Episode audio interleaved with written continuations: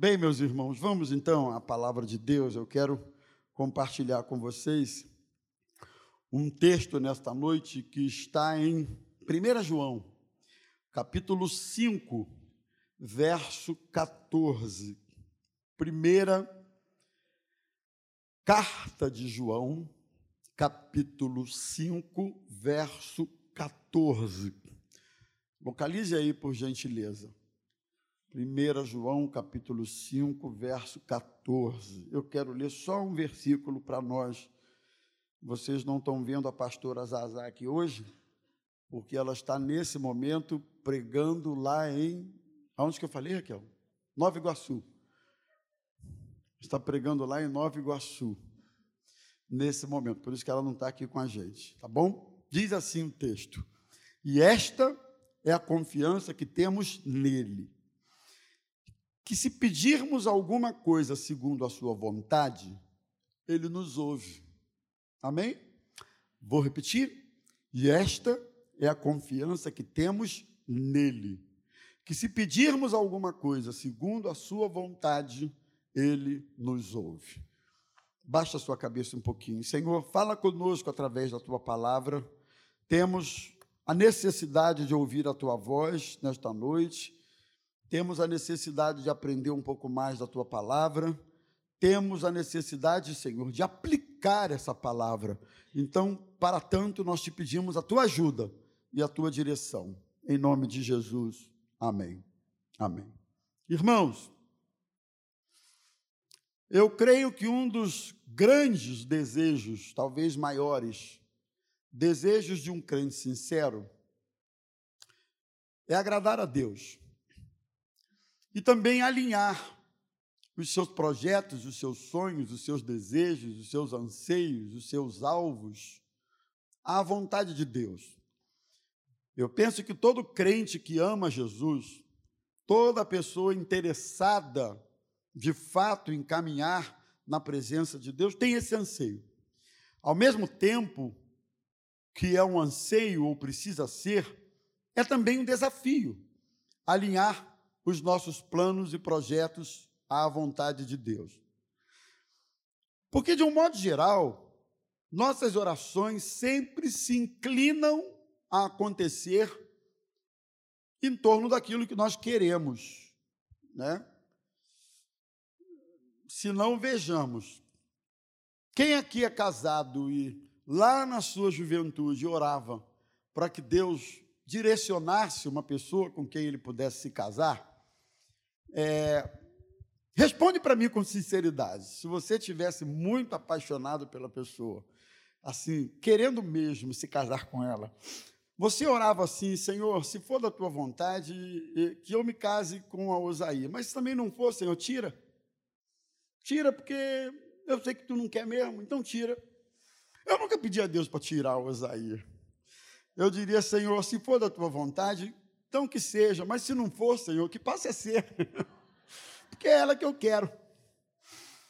Quando você está envolvido sentimentalmente, quando você está envolvido motivacionalmente, quando você está envolvido de alguma maneira em torno de alguma coisa, desejoso, e você vai orar por isso, normalmente as suas orações são inclinadas a acontecer e a pedir de maneira que você deseja que seja. Eu acho que isso é muito humano, isso é muito nosso, né? Isso é muito.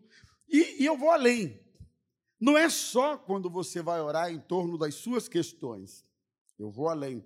Quando você vai orar por alguém que pede a você para que ore por ela, por essa pessoa, da mesma forma, a pessoa pede para que você ore mas lá no fundo ela já tem uma inclinação, uma vontade em torno daquilo ali. Ela quer que seja tal coisa, que aconteça tal coisa.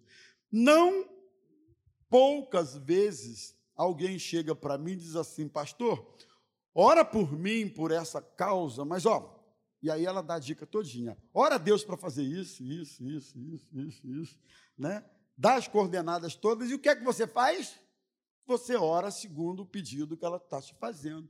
Senhor, toma aqui em tuas mãos tal área, tal problema, mas, ó Senhor, é o seguinte, faz isso, isso, isso, isso, isso. Então, Muitas vezes você está orando por você, em torno das suas próprias questões, ou também por alguém, no fundo, no fundo, sem saber o que Deus quer. Você ora, na verdade, expressando o que você quer, ou o que a pessoa quer. E aí eu pergunto a vocês, e a pergunta é retórica: qual é a garantia que temos de que Deus ouve as nossas orações? É quando nós oramos sempre segundo aquilo que nós queremos, ou segundo aquilo que alguém pede para orar, deseja que seja? É isso. Qual é a garantia que temos que Deus ouve as nossas orações? É, é quando nós oramos de madrugada? Alguém é muito comum a gente ouvir né, as pessoas falando que de madrugada a fila é menor. Então, quando se ora de madrugada, a fila é mais curtinha, Deus atende mais rápido. É uma máxima, assim, dos crentes, né? E pior que é uma máxima que acaba virando verdade na cabeça de alguns, e a pessoa vai lá e ora de madrugada, ela acha que ela está numa fila de dois ou três, e pronto, e Deus vai atender. Bom, se tem alguma coisa boa nisso, é que ele levanta de madrugada para orar. E aí isso é sempre muito bom. Agora, daí acreditar que tem fila para Deus, faça-me o favor. Então, não faz sentido a gente achar que orando de madrugada. Qual é a garantia que Deus, que temos de que Deus ouve as nossas orações? É quando a gente ora de joelhos, ou sentado, ou em pé, é, de joelhos é importante, porque alguém disse que é uma posição de quebrantamento diante de Deus, de humilhação, de humildade diante de Deus. Então, orar de joelhos pressupõe isso aí, eu estou quebrantado, eu estou humilde diante de Deus. Mas será que é essa a melhor posição para alguém orar? Será que é a melhor posição? Será que é no templo o lugar ideal para você orar e ter, e ter a certeza que Deus vai ouvir a tua oração? Quando é que podemos ter a certeza que Deus ouve a nossa oração? Essa é a pergunta em torno da qual é, eu vou falar nesta noite. A certeza está quando nós oramos segundo a Sua vontade. Mas aí vem a pergunta de novo: como é que você ora segundo a vontade de Deus? A certeza que temos é quando nossas orações são alinhadas com propósitos de Deus. Existe a vontade perfeita de Deus e existe a vontade permissiva de Deus. Não é bem aquilo que Deus quer, mas às vezes com tanta insistência, com tanta tanta, né? Deus permite que aconteça. Mas não é a vontade perfeita de Deus. Nós vamos ver isso aqui. Então, como a gente alinha nossas orações nossos anseios, nossos desejos, nossos alvos com aquilo que Deus quer para a nossa vida. E eu acredito, irmãos, que esse é um desejo de todos nós aqui, caminharmos no centro da vontade de Deus, estarmos alinhados com aquilo que Deus quer para a nossa vida. Alguém diz que o pior lugar que você pode estar é fora ou distante ou longe da vontade de Deus. Você nunca vai se sentir realizado longe da vontade de Deus. Você nunca vai se sentir feliz longe da vontade de Deus. Não importa o contexto ou a circunstância. Se você está longe, você não vai se sentir feliz. Por outro lado, se você está caminhando dentro da vontade de Deus, também não importam as circunstâncias. Você vai ter a certeza, eu estou aqui, mas eu sei que Deus está comigo. Eu sei que essa é a vontade dele. Eu sei que esse é o propósito dele para a minha vida. Então, em primeiro lugar, você pode caminhar e orar, e se alinhar com a vontade de Deus pela renovação da sua mente. Eu coloquei isso aqui. Nós caminhamos na vontade de Deus na medida em que a nossa mente, pela manhã eu pontuei isso bem rapidamente, passa pelo que chamamos de metanoia, de mudança de mente. A sua mente e a minha também precisa estar em constante estado de transformação diante de Deus, certo? A nossa mente. Romanos 12, muito conhecido, capítulo 12, versículo 2, ele diz: Não vos conformeis com este século. Conformar é adquirir a forma de, adquirir um formato de, Paulo está dizendo: não adquira o formato deste século, mas transformai-vos pela renovação da vossa mente, para que experimenteis qual seja a boa, agradável e perfeita vontade de Deus para a vossa vida. Transformai-vos, irmãos, a minha mente, a sua, a de todos nós, precisa estar em, em, em constante estado de transformação, o tempo todo. A mente e os sentimentos do coração representa a, representam a essência ou o estado de uma pessoa. Ou seja, somos, na verdade, o que pensamos ou o que sentimos naquele momento. A essência de uma pessoa se resume ou se traduz pela sua mente ou pelo seu sentimento naquele momento. Claro que o sentimento é, é muda, sentimento se altera, né? Constantemente nossos sentimentos mudam, mas o seu, a sua, a sua essência se traduz pelo seu estado e pelas, pelo seu estado naquele momento e pela sua mente, aquilo que você pensa. Muitas vezes, ou na maioria das vezes, as pessoas não sabem o que você pensa, o que nós pensamos, né? Eu costumo dizer que se pudesse plugar um treco qualquer assim, em alguma, alguma entrada assim na cabeça e pudesse passar numa tela os conteúdos do nosso pensamento, quantos aqui diriam, plugue agora e passa ali na tela o que passa pela minha mente? Eu não vou perguntar, mas quantos diriam, estou pronto, passa na minha mente? Eu não sei se teriam muitos candidatos a isso, porque a nossa mente viaja, a nossa mente voa. Alguém disse que o maior campo de batalha que nós temos é a nossa mente. Alguém disse que a mente é um tribunal.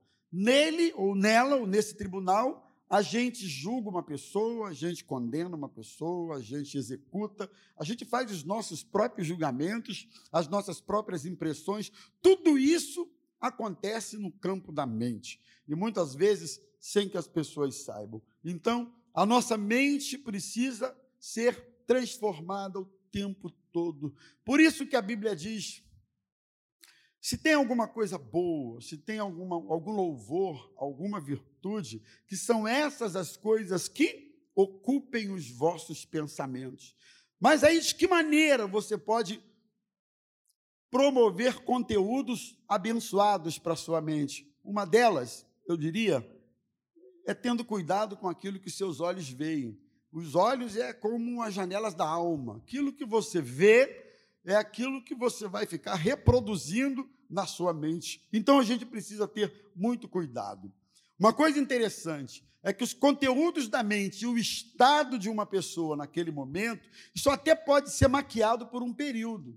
Você pode esconder por um tempo, mas você não esconde o tempo todo. Uma hora a sua mente vai, o que você pensa, o seu estado, isso vai ser reproduzido numa fala, vai ser reproduzido num gesto, né? vai ser reproduzido numa decisão, numa atitude, numa palavra e assim por diante. Então a gente não consegue esconder de todo mundo o tempo todo aquilo que representa os conteúdos da nossa mente e do nosso estado naquele momento. Você não esconde não esconde, você esconde por um tempo, você esconde de alguns, mas não esconde o tempo todo e não esconde de todo mundo. Então a nossa mente precisa ser transformada o tempo todo, precisa ser renovada. Né? No Congresso de Mulheres, teve um momento lá, eu me lembrei agora, em que se orou por isso, para que houvesse saúde na mente das pessoas. Sabe, irmãos? Essa, essa, esse é um campo, essa é uma área que Satanás tem encontrado brechas enormes para trazer perturba perturbações para a vida das pessoas. E quando uma mente entra em estado de confusão, em estado de perturbação, pode ter certeza. Ali ficou um campo fértil para o inimigo, ali ficou um campo fértil para o maligno. Então, a minha oração nesta manhã é que haja, noite, perdão, saúde na sua mente. Não é? Saúde na sua mente. nos seus pensamentos, naquilo que gira assim dentro da tua cabeça, que o Senhor, que o Espírito Santo dê saúde para mim e para você. Amém, meus irmãos? Saúde. Muitas vezes, por causa da mente, nós tomamos decisões equivocadas. Por causa dos conteúdos do pensamento, nós, repito, julgamos equivocadamente. Tomamos decisões sérias, porque pensamos alguma coisa, imaginamos e deduzimos as coisas. Então, renovação da nossa mente. Se queremos alinhar nossos planos com a vontade de Deus, a nossa mente precisa ser renovada. Você crê nisso? Você precisa disso? Eu preciso. Minha mente precisa ser constantemente renovada. Segundo, se queremos caminhar alinhados com a vontade de Deus, obviamente nós precisamos cultivar relacionamento com Deus. Claro, isso é fundamental. Relacionamento com Deus vai gerar conhecimento de caráter eu costumo dizer que conhecendo o caráter de uma pessoa, caminhando com ela, naturalmente eu vou conhecer os gostos dessa pessoa, as vontades dessa pessoa. Lógico que eu caminho com ela, eu conheço o caráter dela. Um exemplo prático é da minha esposa, eu caminho com ela, conheço o caráter dela. Então, eu sei muito a respeito disso. Eu sei quando não está legal, eu sei quando não está gostando, eu sei quando. Eu sei quando ela está quieta demais, o bicho está pegando, entendeu? Mulher, quando fica quieta demais, você estranha, ore a Deus e peça revelação. Diga, Senhor, revela. Quando você pergunta o que é e ela diz não é nada não, aí mesmo que você precisa de revelação. Revelação do alto. Senhor, ela disse que não é nada, mas Senhor, revela, revela, por favor, revela. Não é assim? Você conhece a pessoa. Você conhece o caráter da pessoa. João capítulo 14, verso 21, aquele que tem os meus mandamentos e os guarda, esse é o que me ama. E aquele que me ama será amado por meu Pai, e eu também o amarei e me manifestarei a ele. Portanto, relacionamento com Deus é isso, é não é só conhecer os mandamentos, mas é guardar os mandamentos. E aquele que conhece e guarda, certamente o Espírito Santo vai se manifestando. E se manifestando, que é conhecer os mandamentos e guardar? É a palavra. Não é assim? É conhecer os conteúdos da palavra e guardar. Conhecendo os conteúdos da palavra e guardando, você terá Deus se manifestando a você através da sua palavra. E quando você tem Deus se manifestando a você, você descortina como um véu que se abre a vontade de Deus para a sua vida, o que Deus quer para a sua vida. Portanto, cultive isso. Relacionamento não é fruto de um dia, dois, uma hora ou duas, e sim de uma caminhada. Relacionamento é estar junto, é lado a lado. Irmãos, não há nada mais lindo do que ter Deus como parceiro na minha vida. Não é só pelo que ele faz, mas é pelo que ele é. E eu queria dizer para vocês vocês já sabem, mas é bom lembrar que ele é teu amigo. Ele não é alguém distante de você que está esperando você aqui num dia de culto, sentado aqui na, nesse púlpito. Aí você chega, Deus está aqui e ele aí se manifesta. E quando acaba o culto, ele fica aqui e você vai viver a vida como ela é. Não. Acaba o culto, um momento coletivo, mas quando a gente sai, Deus está com a gente. É no trem, é no ônibus, é no trânsito, é em casa, onde quer que seja, porque Ele é meu amigo, Ele está do meu lado, Ele não me deixa. O Espírito Santo, que é o consolador, que é o paráclito de Deus, é aquele que é chamado para estar junto, ao lado, caminhando com você. Isso é relacionamento com Deus. Permita ao Senhor que nesta noite tenhamos homens, mulheres, jovens, adolescentes, anciãos, idosos, não importa, mas gente interessada, não nas, nas nas mãos de Deus, que é que representa o que ele faz, mas no caráter de Deus, no, naquilo que ele é. que você esteja interessado nesse Senhor por aquilo que Ele é. Então, cultive relacionamento com Deus, fale com Ele. Acordou de manhã, fale com Ele. Mas, pastor, eu não tenho uma oração assim enorme. Irmão, de vez em quando eu também não tenho, não. Eu acordo assim pela manhã, abro o olho e sento assim na beira da cama e digo: Jesus, obrigado pela graça da vida. A vida é uma graça, é uma dádiva, é um dom, é uma bênção. Obrigado por isso, Senhor pela graça de abrir meus olhos, de olhar a esposa, olhar filhos e minha casa, é pela vida. Jesus, obrigado. Vai caminhando, vai conversando com ele, o Espírito Santo, converse com o Espírito Santo. Deixa eu te dar um conselho. Converse com o Espírito Santo. E eu vou te dizer uma coisa: o Espírito Santo vai conversar com você. Tem gente que conversa com tudo, com gato, com cachorro, com calopsita, com tartaruga, com sol, com a montanha, com a árvore, com planta. E o que é pior, irmão, conversa e diz que a planta responde. Como se não bastasse a gravidade da conversa, tem a, a gravidade da resposta. Não, mas a planta respondeu. Né? Gente conversa com tudo.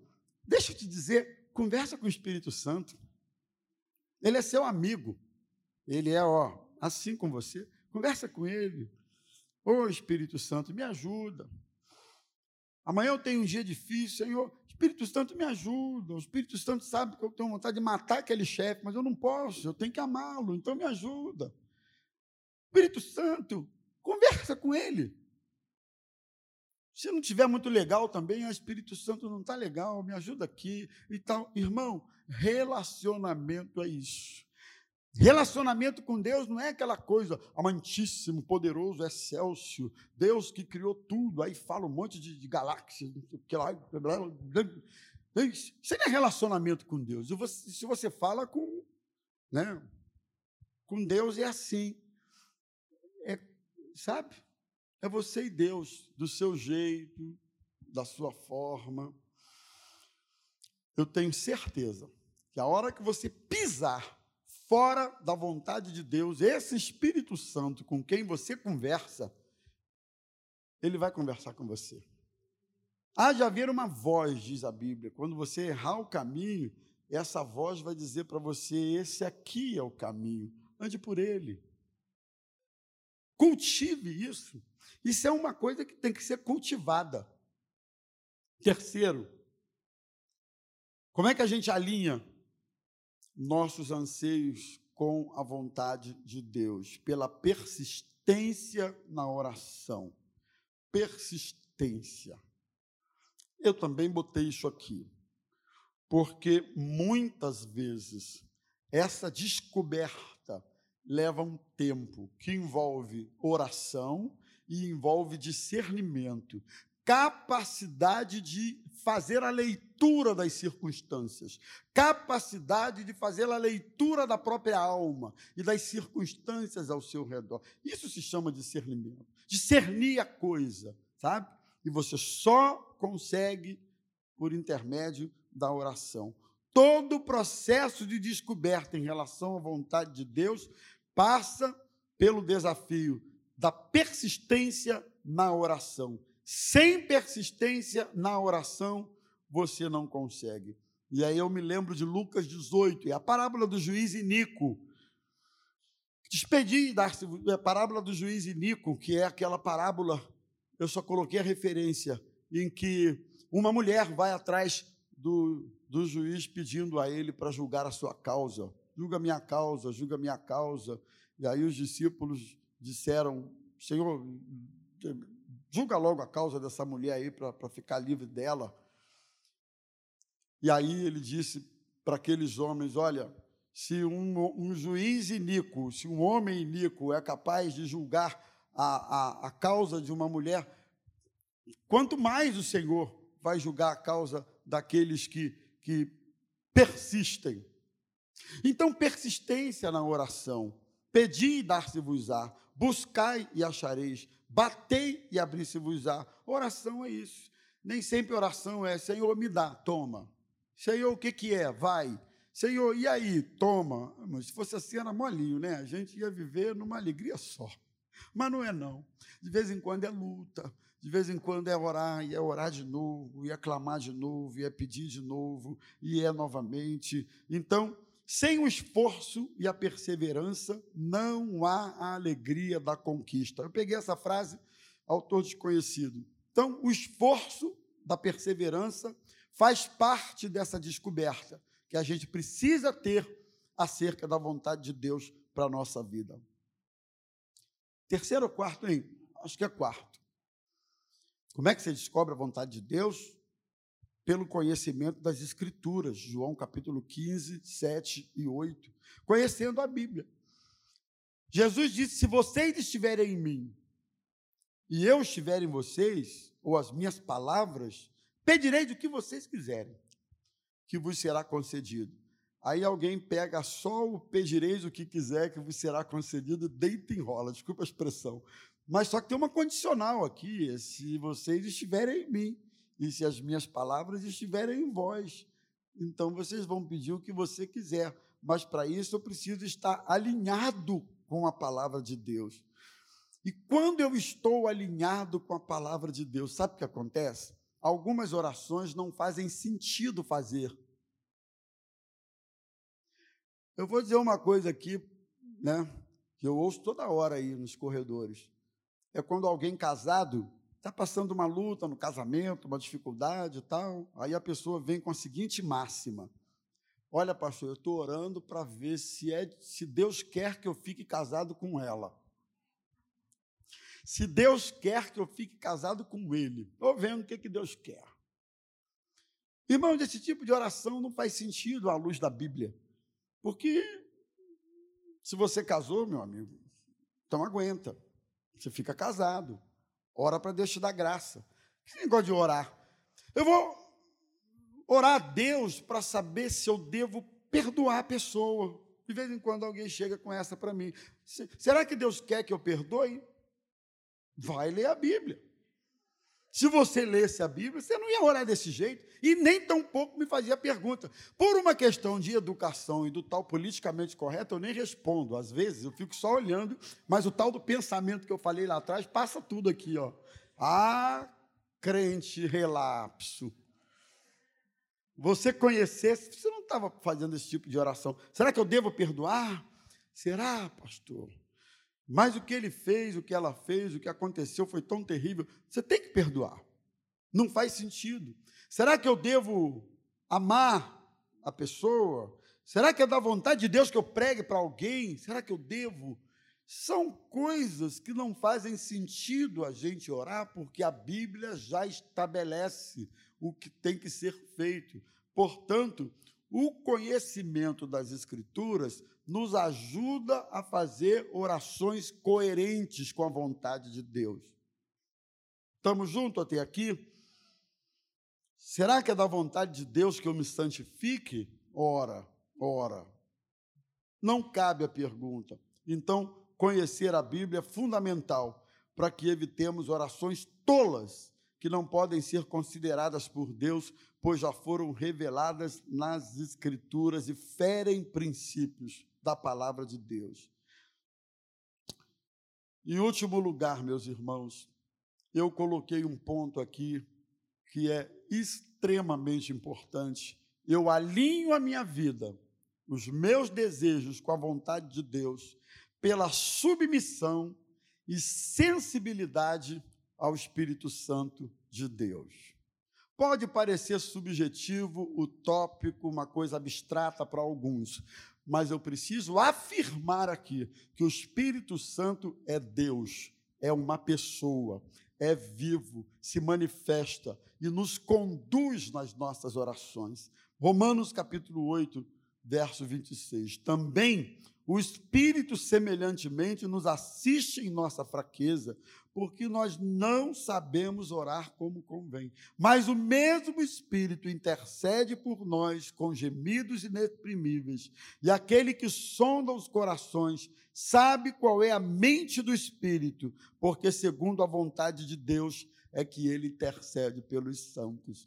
Então eu vou te dar uma notícia muito boa. Há um espírito que conduz as nossas orações, nos leva a orar segundo a vontade de Deus, não segundo a nossa vontade.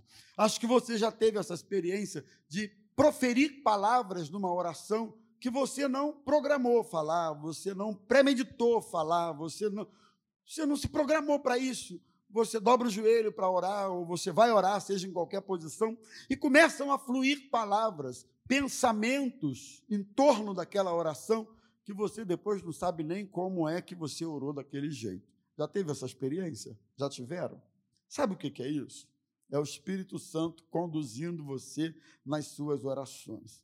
É o Espírito Santo direcionando você nas suas orações. Portanto, aprenda a ser sensível à voz do Espírito Santo de Deus. A voz do Espírito Santo é inconfundível. A voz do Espírito Santo é única. A voz do Espírito Santo dissipa o ruído das demais vozes que chegam até os nossos ouvidos ou os nossos sentimentos. A voz do Espírito Santo é, é, é, é perceptível, passível de ser discernida. Então, aprenda a ouvir a voz do Espírito Santo na sua vida. É o Espírito Santo. E esse Espírito Santo está aqui hoje, nesta noite, falando com a gente, falando aos nossos corações, trazendo à lembrança coisas, episódios, fatos, momentos que passamos. É o Espírito Santo conduzindo. Seja sensível a isso, não seja um crente carnal. A Bíblia diz que o homem natural não discerne as coisas espirituais porque ele é carnal, ele é humano. E as coisas espirituais só podem ser discernidas por quem é espiritual. Não tem jeito. Então, se você é carnal, humano, apenas pensa as coisas na perspectiva do material e do humano, aliás, nós vivemos esse tempo do humanismo, você vai ter muita dificuldade em discernir a voz do Espírito Santo. Mas se você é alguém espiritual, nasceu de novo, e o Espírito Santo de Deus habita em você, testifica com você sobre a sua filiação. Esse Espírito Santo, que conhece a mente do Senhor e a sua vontade para nós, vai nos levar a fazer orações segundo a vontade de Deus. E eu posso afirmar para você, à luz da Escritura, que essa oração, segundo a vontade de Deus, ela terá resposta de Deus para a sua vida. Nosso Deus é um Deus que nos responde. Então, meu irmão, não desista de prosseguir firme nesse propósito de saber qual é a tua vontade para a minha vida, Senhor. Perfeita, agradável, aquilo que o Senhor tem para mim é o que eu quero. Qual é a tua vontade? Não desista desse garimpo. Muitas vezes é um garimpo, né? Não desista disso, porque em algum momento, de alguma forma, preservando alguns princípios, o Senhor vai te mostrar qual é a vontade dele para a sua vida. Sou eu, não. São os pastores, mas o próprio Deus, que é um Deus que fala, que é um Deus que se manifesta. O próprio Deus, que é um Deus que se comunica conosco, ele há de revelar em momentos específicos da nossa vida a sua vontade. Não é? Tem pessoas que se importam com a vontade de Deus nos mínimos detalhes. Eu acho isso bonito. Há momentos que eu chamo de carinho de Deus para nós, né? Situações que acontecem envolvendo a gente e que só quem está envolvido nessa situação olha assim e diz assim: só pode ter sido Deus. Já viveu isso? Não foi outra coisa. Coincidência? Não existe coincidência para o crente. Eu conheci um pastor que ele dizia: Jesus cidência. Não tem coincidência. Você olha assim, foi Deus. Foi a boa mão do Senhor que fez isso. Não, não foi, não, não foi outra coisa. Sabe? Mimo de Deus para você. E eu quero terminar dizendo isso. Esse Deus maravilhoso e bom, Ele está no controle da sua vida. Ele está no controle da minha vida. E Ele quer que a gente caminhe no centro da Sua vontade. Mesmo que nesse lugar ou nessa posição se levantem tempestades, vendavais ou adversidades, esse Deus vai cuidar de você. Esse Deus vai conduzir você. E não vai faltar provisão dele para a sua vida.